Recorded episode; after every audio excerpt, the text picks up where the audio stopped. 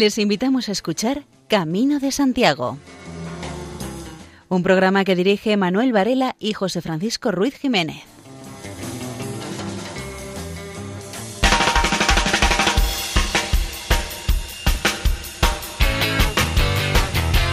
Muy buenas.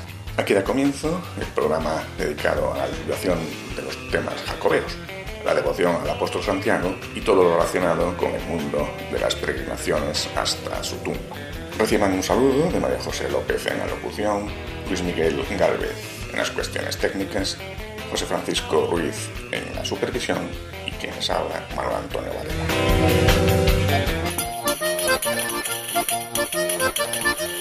Programa de hoy tendrá dos partes. En la primera parte se tratará la peregrinación que en la última semana de septiembre hicieron 110 presos de 15 cárceles toda España. Y en la segunda parte tendremos las secciones habituales, historia, rezando hoy y camino ignaciano.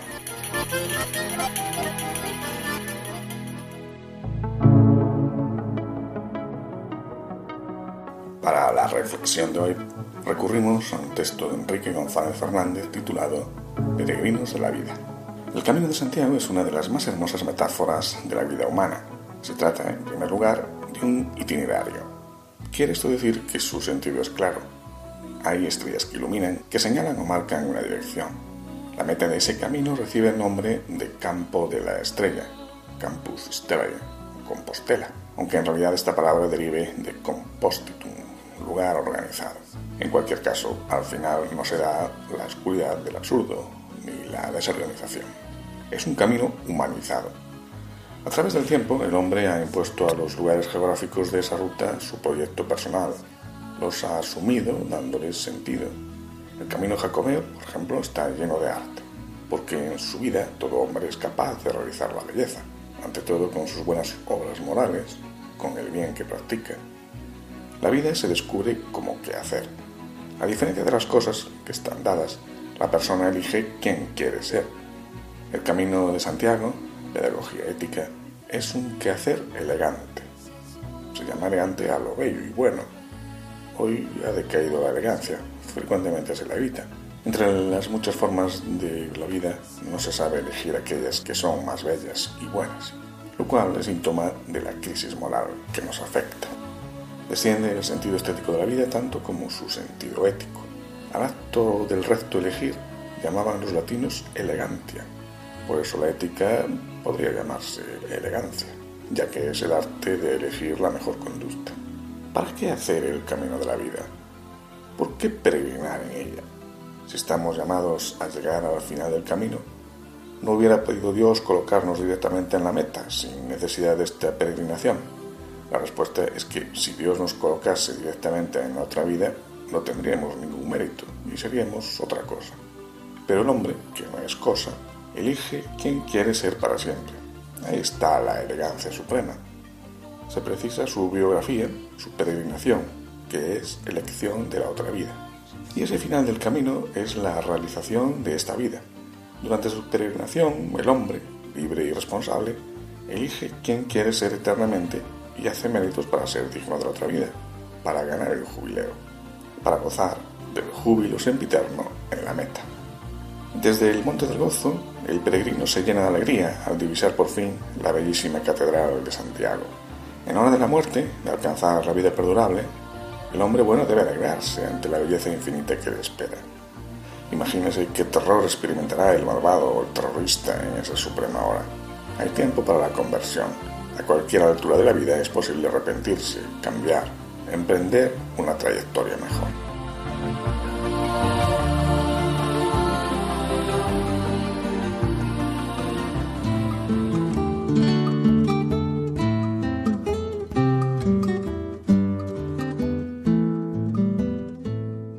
En la última semana de septiembre, desde 15 prisiones de España, salieron 108 presos para hacer el Camino de Santiago por distintas rutas jacobeas.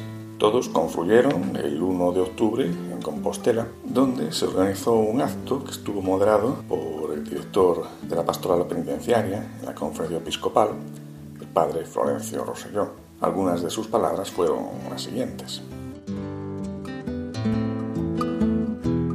Papa Francisco es el Papa que más prisiones ha visitado él solo, sumando los papas anteriores que han podido visitar. A mí siempre hay una frase que me gusta mucho y la utilizo.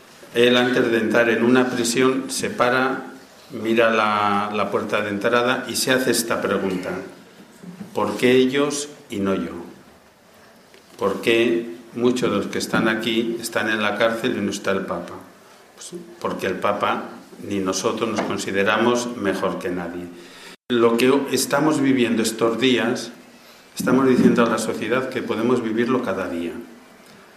O sea, estamos hablando de que si nos dan la oportunidad la vamos a aprovechar. Estamos diciendo que tenemos derecho también a hacer el camino como cualquiera. Y estamos diciendo a la calle y a la sociedad que queremos hacer lo que hace todo el mundo. Por lo tanto, esto hay que exportarlo, hay que hablarlo cuando volvamos a nuestra realidad, evidentemente salvaguardando la identidad de cada uno, pero decir, 110 internos han hecho el camino con gozo, con alegría, han vivido lo que vive mucha gente y no ha pasado nada. Esto tiene mucha más importancia y trascendencia que la propia experiencia personal. Con esto estamos diciendo que los 55.000, 54, 55.000 internos e internas que hay en las prisiones de España pueden, tienen derecho y deben tener la oportunidad de volver a empezar. Y esto nos lo ha dicho y lo habéis dicho sobre todo los internos en estos cinco días. O sea que somos portadores de los internos que se han quedado en las prisiones. Esto no va a quedar aquí y hemos de seguir trabajando. De hecho, tendremos una reunión los organizadores para valorar por qué quieren hacerlo el año que viene. Como decíamos hace un momento, el padre Florencio Roselló moderó un acto que el pasado 1 de octubre en San Martín Pinario protagonizaron los más de 100 presos que culminaron su camino de Santiago. El padre Florencio Roselló fue dando paso a representantes de cada una de las prisiones, comenzando por Darby, del Centro Penitenciario de Mallorca. Estoy muy emocionada por estar aquí, por haber llegado aquí. La experiencia para nosotros de la prisión de Mallorca ha sido muy positiva, muy bonita y la hemos sabido disfrutar. Hemos tenido responsabilidad, hemos sabido cómo ir, dónde llegar y lo que teníamos que hacer en todo momento. Nos hemos sentido en libertad, un nuevo aire para respirar después de muchos años de agobio allí adentro. Por fin hemos visto que nos queda un paso para volver a casa y hemos sido compañeros, amigos, peregrinos con todo lo que esto significa. Nos hemos sentido valiosos y capaces de volver a nuestra vida con más fuerza y confianza. Hemos pensado en el perdón a los demás y a nosotros mismos. Hemos sido capaces de dejar atrás muchas cosas negativas de nuestras vidas y ahora somos otras personas. Están escuchando Camino de Santiago en Radio María. Me llamo Alexis, vengo del Centro Penitenciario Perero de Aguiar y lo más que lo quiero, me gustaría a todos los compañeros decirles es que agradecerle a todo cualquier centro y actividad que siempre realiza para la reinserción de cualquier preso, indiferente del lugar donde se encuentre. El Camino de Santiago, para mí, ha sido una reflexión muy importante y creo que para todos nosotros. Creo que lo más importante de todo esto es que siempre hay un camino que seguir, siempre por muy duro que sea, por mucha cuesta que tengamos, muchas piedras que encontramos en el camino, siempre hay un final. Y para eso siempre tendremos que levantarnos y luchar. Una tierra incomable como pues Galicia, la bondad. Qué bonito era cuando paseamos y nos dice, buen camino, buen camino, compañero. Son gente que ve el esfuerzo y la voluntad y el interés que tiene uno por hacer camino y hacer algo por uno mismo. A todo esto, darle la gracia a todos y darle una enhorabuena y un que siempre lo acompañe a nuestro párrago, don Manuel, que siempre ha luchado por todo el precio de nuestro periodo de Aguiar y que pronto se jubilará, aunque seguirá vendiendo por el centro, pero lo echaremos mucho de menos. Siempre nos acordaremos de usted, don Manuel, allá donde esté.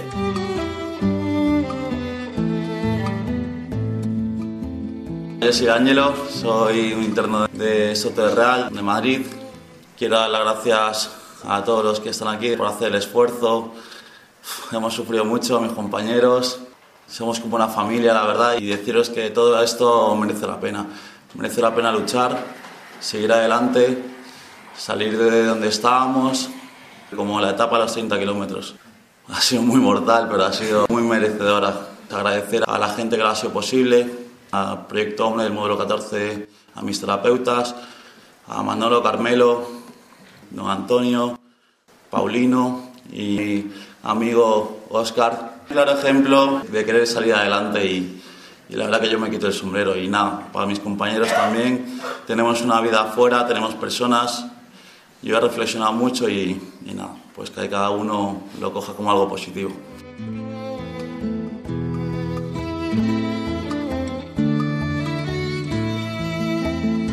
Mi nombre es Anthony, interno del Centro Penitenciario Segovia.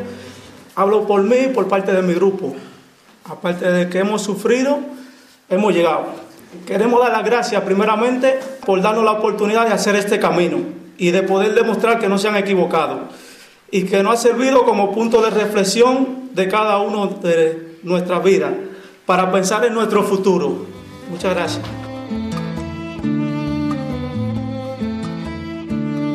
Hola, soy Gustavo del Centro Penitenciario Alama. Me van a salir las palabras desde el corazón. Para mí este camino y compartir con gente que apenas conocía, porque estamos todos en diferentes módulos, me ha enseñado que allá adentro hay gente muy buena y que vale mucho la pena. Que gracias por la oportunidad, gracias por la iniciativa la pastoral, que esa oportunidad sabe a gloria, que por el camino nos da la oportunidad de redimirnos con nosotros mismos, con la sociedad y perdonarnos. Que la vida sigue, que es dura, pero que de esto salimos y seguimos adelante. Hay algo por qué luchar, tenemos hijos, tenemos familia que nos quiere y que hay que luchar por la libertad y es lo que vamos a conseguir. Mucho agradecimiento a, al director por la confianza, porque es una gran oportunidad de conectar con la naturaleza, con nosotros mismos y conocer mucha gente buena.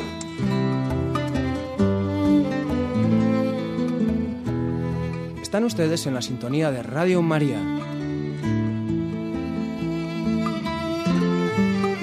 Soy Iciar El Sarón, somos de Pamplona 1 y lo primero de todo dar las gracias por la oportunidad de formar parte del camino que nos ha permitido darnos cuenta de lo bueno que nos estamos perdiendo en la vida, conocer a gente diferente, poder encontrarnos con nosotros mismos. Me llamo Arón, eh, soy también de Pamplona 1, soy del módulo 4 y como decía mi compañera Chiar, pues a pesar de, de cosas del pasado que hemos hecho bien y si pudiéramos mirar hacia atrás, mirar atrás, tirar, tiraríamos. Eh, nos hemos sentido libres, buen camino a todos. Quisiera, por favor, que, dar, que le dan un, gran aplauso a todo el voluntariado de la pastoral, todos, de todos los centros, porque se lo merecen. Por favor, pediría otro gran aplauso para eh, la subdirectora del Centro Penitenciario Pamplona 1, eh, señorita Marta, para la trabajadora social, Nuria, en especial eh, por un amigo que está aquí presente, eh, que hace poco le pasó algo duro, que no, no, esto sí que no se esperaba que lo iba a decir,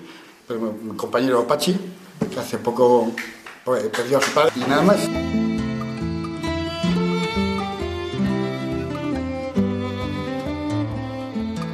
Me llamo Iván, vengo del 136. Os voy a contar mi experiencia. Para mí tiene dos partes, la personal y la colectiva. La personal, para mí esto fue un reto, porque yo he nacido con un problema físico, escoliosis. Estuve impedido de andar muchos años. Estuve andando en muletas muchos años y casi en silla de ruedas. En el momento que don Antonio me dijo, Iván, te ves con fuerza para hacer el camino de Santiago. Y yo me quedé pensando, si tuve fuerzas para caminar, ¿por qué no iba a tener fuerzas para caminar 100 kilómetros? Dije, bueno, pues lo vamos a intentar. Y nos pusimos a caminar por el patio, un día, otro día por la tarde. Y otros días por el campo de fútbol, tres horas por la mañana, tres horas por la tarde, preparando las piernas. Al final lo he hecho. Me quedo con un, un momento muy estelar del camino, pero muy duro a la vez. Hemos subido a un monte que le llamaban el Faro, la Virgen del Faro, con una tempestad que parecía que se caía el mundo. Pero cuando llegamos allí, arriba, había una señora muy mayor para abrir la ermita y nos vimos todos juntos. en armonía, comiendo un bocadillo, un cacho chorizo, alegres. Allí hicimos reflexión todos, oramos unos años y tuvimos un momento de reflexión. Para mí eso fue estelar, mágico. Colectivo, ¿qué voy a pedir de mis compañeros? De lo mejor, amables, es que no miraban el uno por el otro, se preocupaban, nos reíamos de las ampollas del uno, del otro.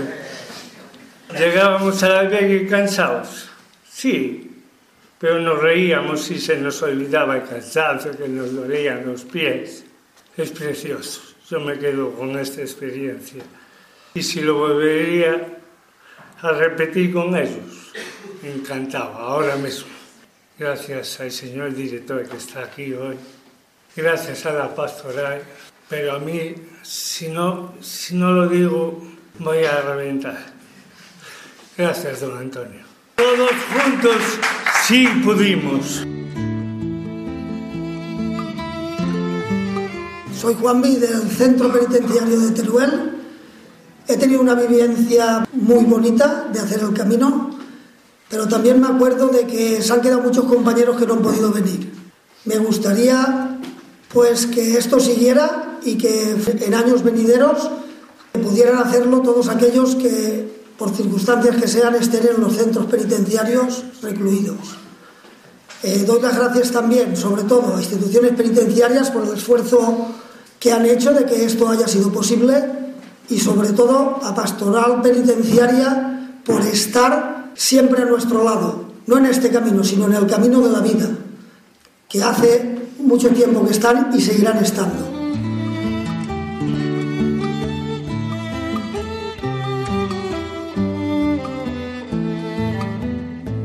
Llamo Mario y soy interno del centro de Extremera. Salimos de Extremera un grupo que a día de hoy creo que puedo considerar una familia. En concreto, se lo agradezco a una persona que para mí creo que supone un referente en mi vida. Ella sabe quién es. Quisiera transmitiros que gracias al camino he podido darme cuenta de que a veces solo hace falta una mochila con equipaje y una buena compañía para ser feliz. He podido sentirme en paz y conectar conmigo. He experimentado que la naturaleza y el esfuerzo que a veces conlleva adentrarse en ella te hace sentir especial. Por último, decir que sobre todo si no hubiera sido por la clase de personas con las que lo he hecho no hubiese sido lo mismo. Luego quiero agradecer eh, sobre todo a mi grupo y bueno, creo que ahora mismo no estamos todos pasando por una situación parecida y sobre todo a mi grupo, a Jerry y a Pedro, que son personas que les ha costado un poco más y han sacado esfuerzos de donde no lo había para conseguir acabar el camino. agradecer al párroco y a los voluntarios que han traído porque en todo momento nos han tratado como personas, ¿no? no nadie estaba por un, encima de nadie y nos hemos sentido todos acogidos hasta el extremo de sentirnos una familia entre nosotros. Ánimo en, la lucha que tenemos juntos y, y nada, que paséis un buen día.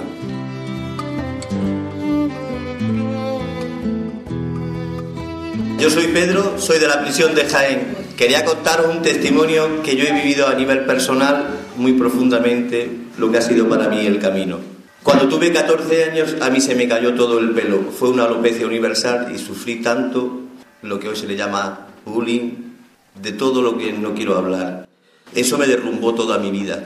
Me sentía inferior, incapaz, el patito feo. Practiqué el deporte al más máximo nivel para demostrarle a la gente que yo estaba sano. Y vine al camino con una mochila a mis espaldas, pero estaba llena de piedras. ¿Cuál fue mi sorpresa y mi esperanza? Que el primer día del camino estoy caminando con mis compañeros y veo un chico con dos muletas en manos que no se podía ni mover y me mira y me hace fuerza. Aquello me dejó, dije, se le habrá dicho al de atrás. Pero a dos segundos detrás veo un hombre en una silla de ruedas que me hace la misma expresión y me dice, valiente. Me quedé atónito, andé solo, parado y por dentro me entró como cuando te comes un caramelo de regaliz que está resfriado, así se ve que me quedó todo el cuerpo. Y a los dos minutos empecé a reír, hablaba hasta por los codos. No sé si será un milagro, no sé si será lo que tenga que hacer. Estoy muy emocionado. Pero he aprendido a sonreír y a mirarme como yo soy, a aceptarme como soy. La fe es desear que algo se consiga. La esperanza es hacer que lo consiga.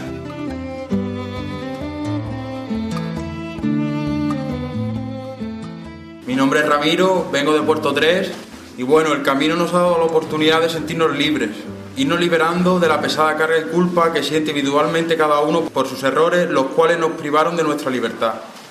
Con cada paso hacia adelante nos íbamos deshaciendo de esa pesada carga. Nos ha hecho reflexionar, ver lo bonita que es la vida, que hay que disfrutarla en paz y armonía, avanzar por el buen camino y nunca dejar de luchar por no desviarnos de él. Salimos nueve desde Cádiz, sin conocernos casi, hablando un par de ocasiones unos con otros, y kilómetro a kilómetro nos convertimos en amigos, avanzando hasta sentir cariño y amor que se convirtió en familia. Como en el camino de la vida hubo momentos de flaqueza, ganas de abandonar y coger el camino fácil, de ir hasta la siguiente etapa en furgoneta. Pero ahí estaba la familia para apoyarse, motivarnos y dar fuerzas para continuar. Hemos reído y llorado, pero esta vez no estábamos solos. Teníamos un abuelo, una abuela, un padre o un hermano al lado para hacerlo unidos. Hemos sentido una conexión espiritual con el medio ambiente, con esa bonita flor que nos recuerda a un familiar, con la divinidad, la vida de ese animal que en sus ojos reflejaba bondad, pureza, amistad y compañía. El verde de los campos gallegos que nos transmitía esperanza, esperanza de seguir, de luchar y superarnos. El colorido de la flora que nos hacía revivir, sentir los pequeños que somos ante el milagro de la vida, milagro que nos concedió Dios para vivir en el amor, la nobleza, la ayuda al prójimo y la honestidad. El camino nos ha dado la oportunidad de verlo, de sentirlo e interiorizarlo. De ahora en adelante depende de nosotros mismos dejarnos guiar por la honestidad, la superación, la ayuda y el amor que nos ha dado el camino, y no caer más en los errores que nos llevaron o nos pueden llevar a esa privación de libertad que Dios nos concedió al nacer. Nazcamos juntos de nuevo, con el espíritu renovado y los pecados perdonados. Abracémonos como hermanos, riamos y volvamos a prisión con el alma pura y santificados por Santiago, para poder cumplir nuestra pena terrenal y a la hora de salir de libertad hacer el camino de la vida en armonía y plenitud. Nunca olvidéis esta experiencia espiritual y si sentís la tentación, pedid ayuda. El caminante hace camino al andar, andemos juntos hacia la libertad. Buenas a todos, soy Jorge, soy interno del Centro Penitenciario de Botafuego en Algeciras y voy a comentar un poco mi testimonio más personal y argumentando un poco de mis compañeros. No sé cómo comenzar a idear mi experiencia a lo largo de esta mágica semana. No soy un hombre de letras, menos todavía un orador. Dicho lo anterior, no voy a ocultar el elevado nivel de estrés que ahora mismo estoy experimentando, pero bueno, ahí voy. Gracias, gracias y mil veces gracias a todas las personas que apostaron por mí y mis compañeros allí en el centro de Algeciras, para que pudiésemos hacer el Camino de Santiago. Pero más encarecidamente debo agradecer haber sido seleccionado entre tantísima gente para estar en estos momentos leyendo estos humildes párrafos. Os va a parecer mentira, pero esta grandiosa oportunidad que me habéis ofrecido es y será siempre un trofeo que jamás olvidaré. El hecho de poder salir unos días para estar en libertad y viajar, aunque sea sin mis hijas, sin mi mujer y sin mis hermanos, es un premio que tanto yo como mi familia siempre agradeceremos. La pena judicial que justamente estoy cumpliendo de la mano de la pena emocional tenía que ofrecerme algo positivo y me lo ha ofrecido. Ahora valoro lo que nunca valoré por no echarlo de menos. Me refiero a mi libertad, a poder estar con mis seres queridos y poder hacer mi vida normal, comiendo en casa con mi gente o en casa de mis hermanos. Así de perfecta era mi vida, pero hasta ahora nunca me he dado cuenta. Hoy, que estoy un poco más cerca de recuperar lo que perdí hace 13 meses, sé bien lo que tenía, lo que he perdido y lo que no volverá a sucederme en la vida. Digo que sí lo sé. Qué maravillosa experiencia ha sido viajar hasta Galicia para realizar el Camino de Santiago. Es, aunque parezca un chiste o una broma, el viaje de fin de curso que nunca tuve. No lo hice porque los recursos económicos de mis padres estaban bastante mermados, tras haber realizado una mudanza a una casa nueva donde invirtieron todos sus ahorros. Y por aquel entonces éramos seis a la hora de comer, siendo el sueldo de mi padre bastante justito. Si bien no he venido con mis compañeros de pupitre, pizarra y tiza, al menos he venido acompañado por un grupo de personas buenas, a la que he conocido en este último año. Están, por una parte, el director, el resto de los funcionarios, el sacerdote y dos voluntarios, todos excelentes seres humanos que como tal me han tratado. Y tengo por otro lado a los compañeros de Barrote, a quienes he podido conocer más y mejor y comprender, o tal vez convencerme de que hay más gente buena que mala, incluso en la cárcel. A Dios gracias, esto es así en la vida en general, por más malos que sé que existen, pienso que hay más azul que gris cuando uno mira hacia arriba. De lo contrario, ya nos habríamos extinguido como especie. Compartir tantas horas y días de libertad con nuestro director don Francisco, con la señorita Susana, con don José Luis, con don Miguel, con el padre Sergio y con los dos voluntarios, sé que no tiene precio y a la vez tiene todo el valor del mundo. Pues me siento un privilegiado. Sin duda, soy un elegido. Mi comportamiento creo que ha sido correcto en todo momento, mostrándome plenamente como soy yo, al margen del dolor que me acompaña por lo que hice, por lo que me trajo a este sitio, por lo que me arrastró a este ambiente tan alejado de todo lo que soy y todo lo que conocía.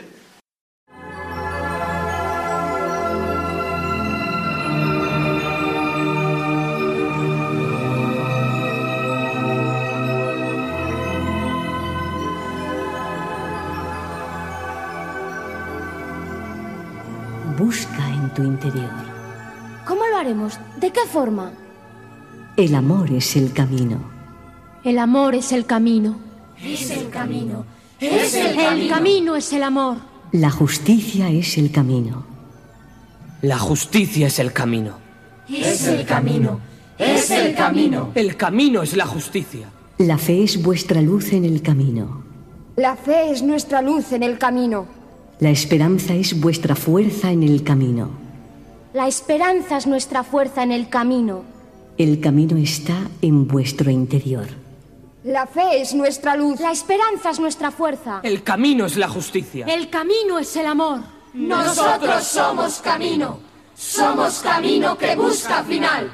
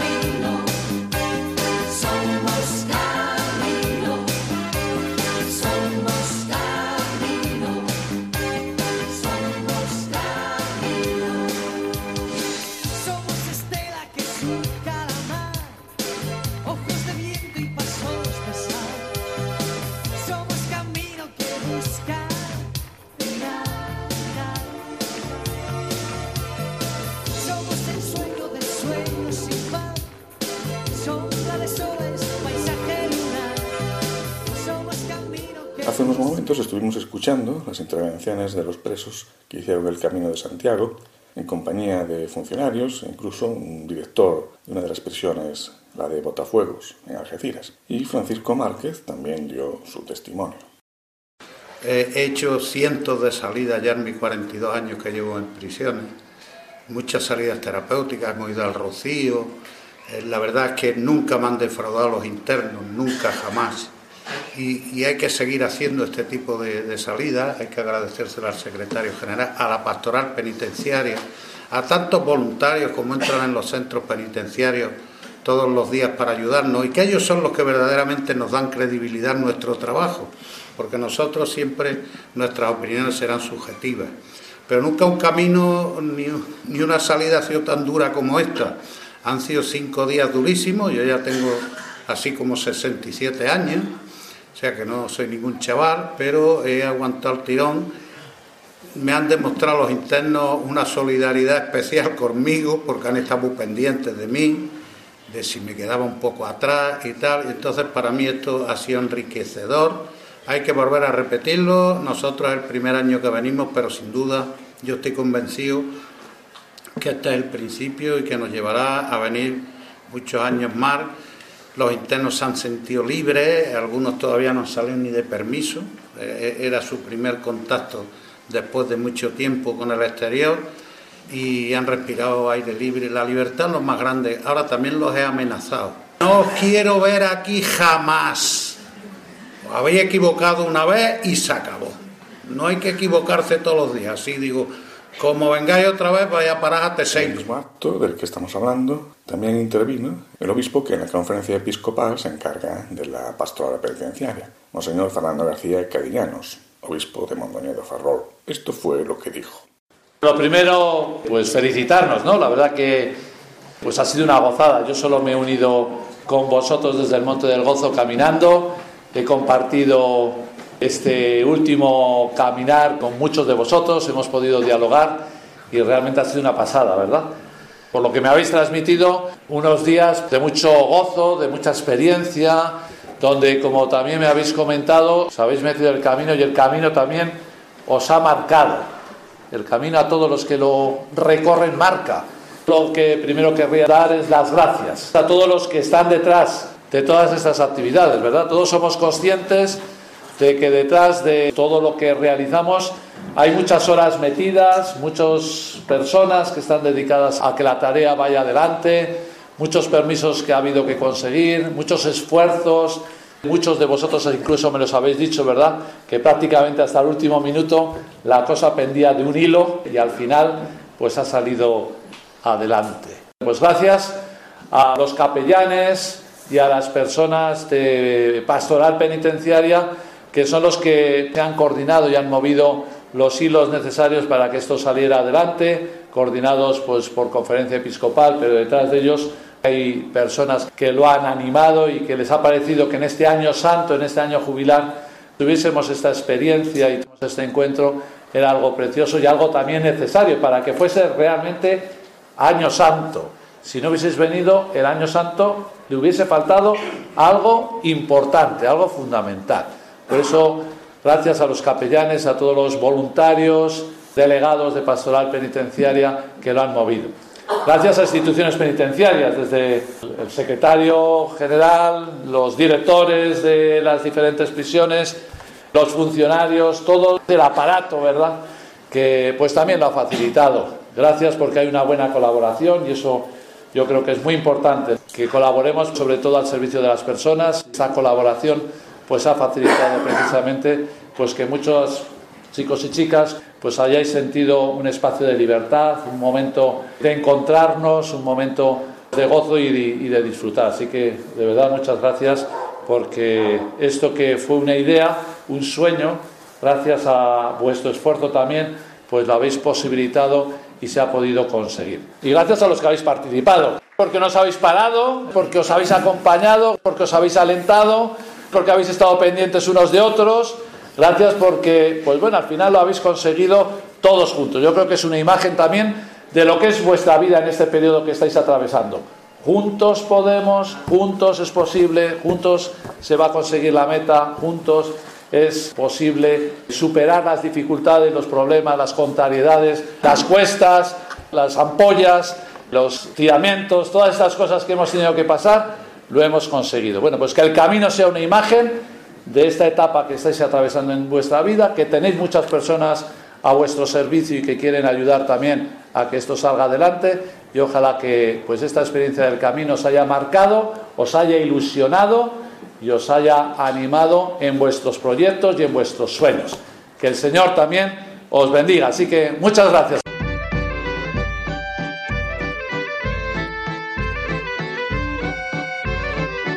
Si nos quieres escribir, puedes enviarnos un correo electrónico a camino de Santiago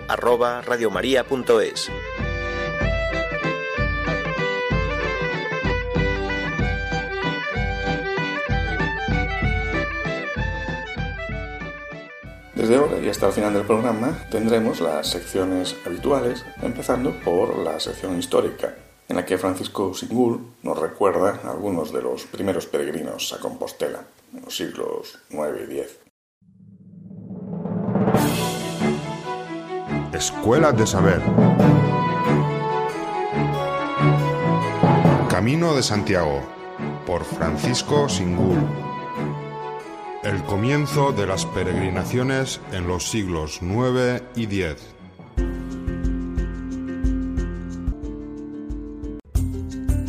Es muy posible que peregrinase a Santiago el obispo franco Hugo de Vermandois, excomulgado por el Papa y perseguido por el emperador alemán Otón. En su lucha por recuperar la sede de Reims, el obispo Hugo buscó los apoyos del clero de Santiago y del rey de León. Aparece la firma de este prelado perseguido y excomulgado junto a la del rey, en un documento leonés del año 961, relativo a la resolución de un pleito establecido entre el obispo de Santiago, Cisnando II, y el santo abad Rosendo de Celanova, sobre la posesión del condado de Pistomarcos. Las pretensiones imperiales del rey leonés Ordoño III fueron tan firmes que también solicitó para su causa la consideración apostólica de la Iglesia de Santiago. Por eso en 954 se refería a Cisnando II como obispo de Santiago, nuestro patrón y soberano de todo el mundo. Lo exagerado de este título universal se explica precisamente por esas pretensiones de lograr la autoridad imperial y porque a mediados del siglo X la peregrinación a la tumba del apóstol ya había adquirido una dimensión internacional tan relevante que el monarca podía ofrecerla como mérito político. Este conocimiento en tierras distantes se obtenía por la difusión que los propios peregrinos realizaban, dando noticia al regresar a sus tierras de origen de los acontecimientos espirituales que habían experimentado ante el sepulcro apostólico. Estas noticias habían llegado al reino de los francos, a las ciudades del imperio, a la pujante Venecia, a la capital papal, al norte escandinavo y al sur andalusí. Casi a las puertas del fin del milenio, en el año 997, el santo lugar de Santiago sufriría las consecuencias de este éxito. En su empeño por humillar a los cristianos del norte, dañando ciudades y monasterios, cosechas y rutas comerciales, el poder político, religioso, económico y militar del califato de Córdoba organizaba devastadoras expediciones cada poco tiempo. Por eso, como respuesta a las noticias de las peregrinaciones enviadas por viajeros y espías, comenzó a fraguarse en Córdoba la idea de atacar el próspero y prestigioso santuario jacobeo.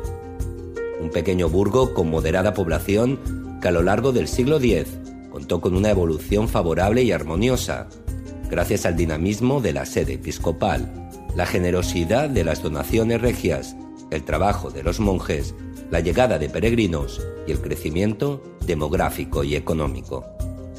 Se caminaba así con confianza, viendo con optimismo el horizonte mítico del año 1000, sintiendo que la población y los poderes terrenales contaban con la ayuda sobrenatural del santo patrono. Y llega el momento de escuchar la emisión de Rezando Voy, que lleva el título de Metas Personales. Oración para el día de hoy. Metas personales.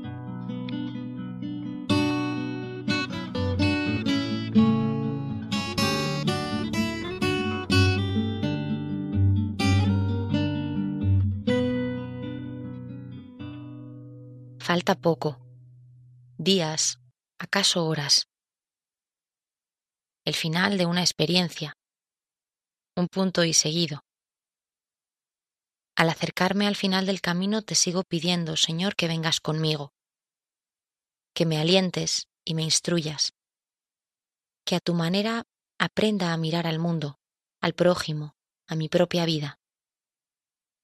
Ahora llega el momento de encontrarnos, tú y yo, aquí, ahora, en marcha.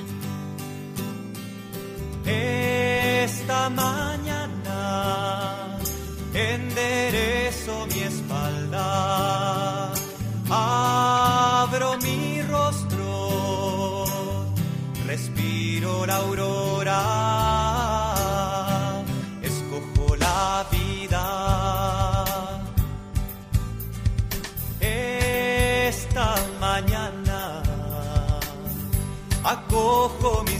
golpes, acallo mis límites,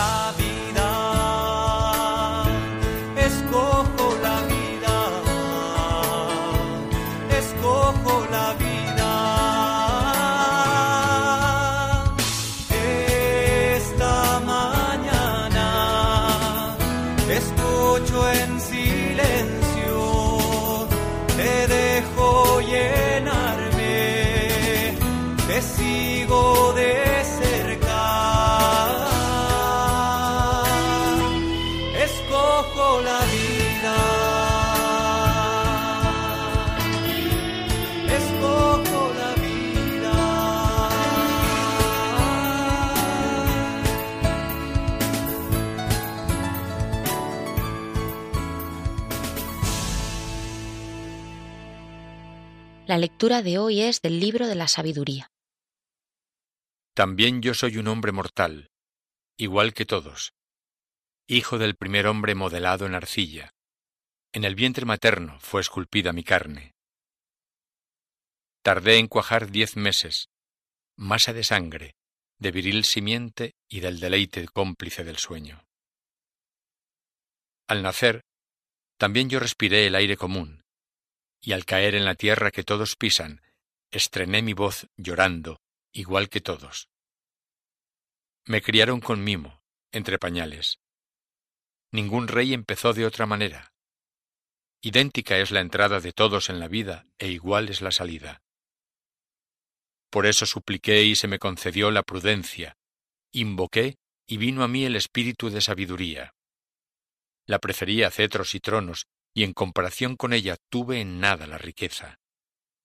No la equiparé a la piedra más preciosa, porque todo el oro a su lado es un poco de arena, y junto a ella la plata vale lo que el barro. La quise más que a la salud y la belleza, y me propuse tenerla por luz, porque su resplandor no tiene ocaso.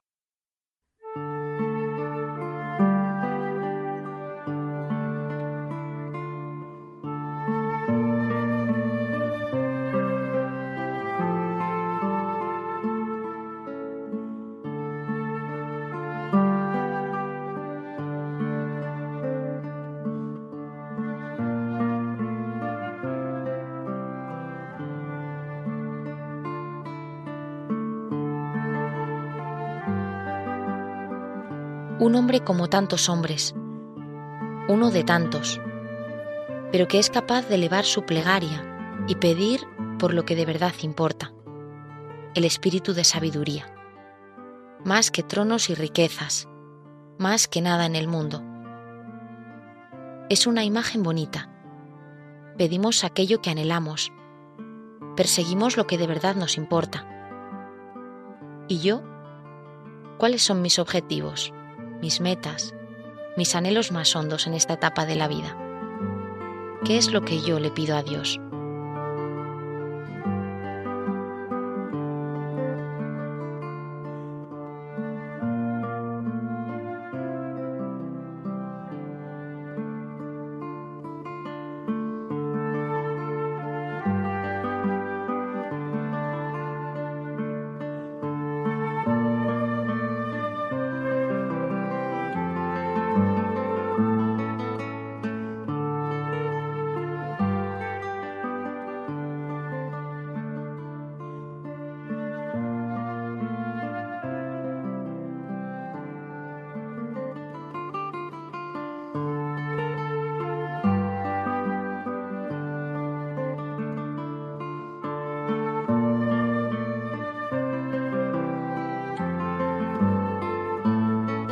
Voy pensando delante de Dios en diversas dimensiones de mi vida. Los estudios, el trabajo, la familia, los amigos, la comunidad, el amor. Y una y otra vez me pregunto, ¿qué quiero? ¿Qué persigo? ¿Qué sueño?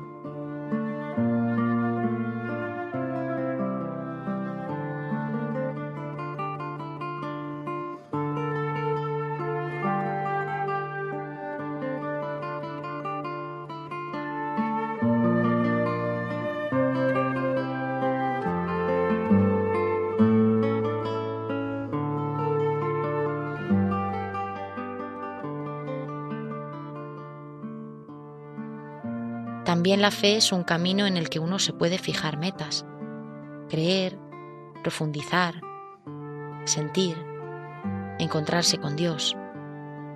Le cuento ahora qué me gustaría que fuese la fe en mi vida.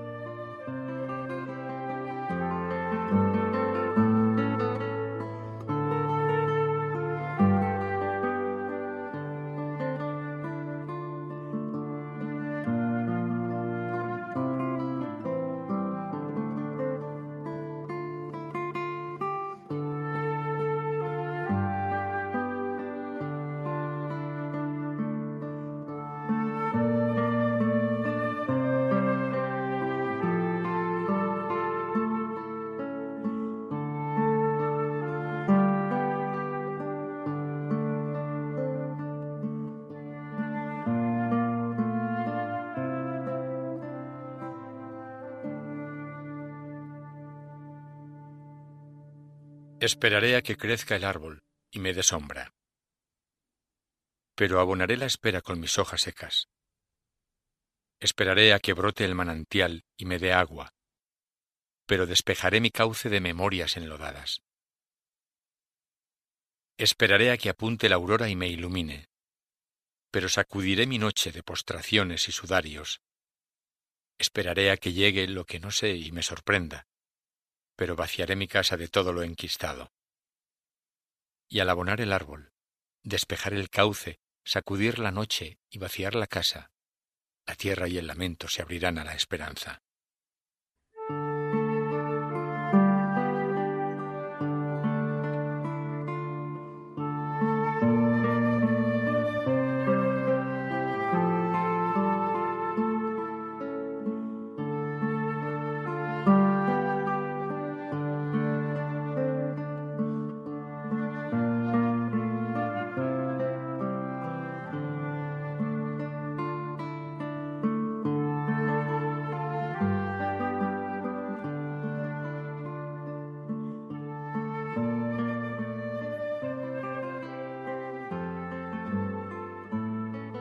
Señor, termino la oración alzando la vista, mirando a lo lejos, tratando de vislumbrar en el horizonte lo más lejano.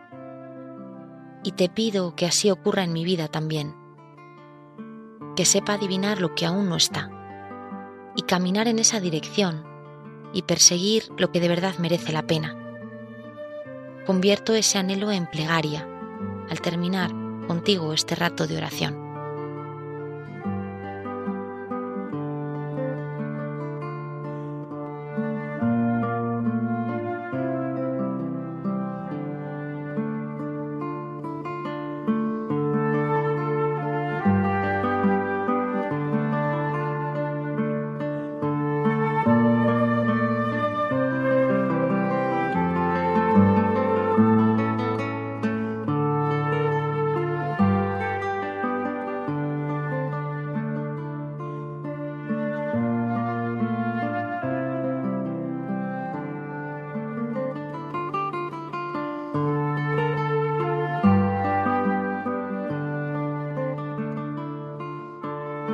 Nuestro que estás en el cielo, santificado sea tu nombre, venga a nosotros tu reino, hágase tu voluntad en la tierra como en el cielo.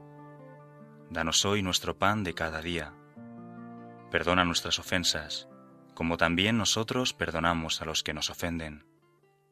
No nos dejes caer en la tentación, y líbranos del mal. Amén. Ya quedan muy pocas etapas para completar el camino ignaciano. Ya saben, el que hizo hace 500 años San Ignacio de Loyola, porque ya estamos en la etapa número 24 entre Verdú y Cervera. Después de Verdú se llega a Tárrega, que es la segunda población con más habitantes de la provincia. Tendrá unos 17.000 y pico de habitantes. Es capital de Urgell, famosa por su feria del teatro en la calle, que se celebra en septiembre y en la que multitud de artistas se congregan para ofrecer su arte. La gastronomía tradicional de Tárrega se engloba dentro de la cocina española y catalana. El bacalao targarino, bacallao targarí, es un exquisito plato típico de la ciudad. El auge de la inmigración, a comienzos de este siglo, ha contribuido a la introducción de las gastronomías representativas de los distintos grupos culturales asentados en la ciudad, y por ejemplo se desarrollaron la gastronomía china y japonesa.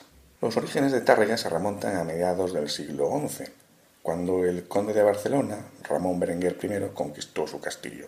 Durante el siglo XIX vivió la inauguración de la línea de ferrocarril Manresa-Tárrega-Lleida, la concesión del título de ciudad por Alfonso XII, los inicios de construcción de una serie de infraestructuras básicas como la luz y el teléfono, y el desarrollo de las carreteras comarcales. Y el punto final de esta 24 etapa del Camino Graciano es, como decíamos, Cervera, que tiene unos 9.000 habitantes, conserva huellas en sus edificios y murallas del esplendor del que disfrutó. Establecida sobre una colina, esta situación geográfica caracterizó desde el principio la estructura de la ciudad, con calles estrechas, barrios en pendiente, callejones cubiertos y una calle mayor que serpentea para ajustarse a la cresta. Este origen es claramente defensivo y se hace aún más evidente cuando vemos intactos los marcos de sus antiguas murallas. En un extremo de esta parte más antigua está el templo gótico de Santa María y la austeridad rigurosa de la Casa de la Villa, solo rota por las ménsulas que sujetan los balcones de la fachada. Más allá aparece la universidad, que ocupa el espacio de todo un antiguo barrio de campesinos, y al norte de la ciudad la estación y algunos almacenes. El edificio del sindicato impone su autoridad por encima de la cervera industrial entre los siglos XIX y XX. Por motivos políticos, la única universidad en Cataluña durante el siglo XVIII tuvo su sede en esta ciudad, en Cervera. La iglesia de San Antonio data de la Edad Media y en la iglesia de San Bernat se casaron los reyes católicos Isabel y Fernando. La Plaza Mayor es impresionante, con edificios como la Paería de los siglos XVII y XVIII. Y hasta aquí el programa de hoy, que en la primera parte dedicamos a la peregrinación que en la última semana de septiembre hicieron 108 presos de distintas cárceles españolas y en esta última parte del programa tuvimos las secciones habituales. Solo nos queda despedirnos hasta la siguiente emisión de este programa, que será dentro de 14 días. Muy buenas. Han escuchado en Radio María Camino de Santiago, dirigido por Manuel Varela y José Francisco Ruiz Jiménez.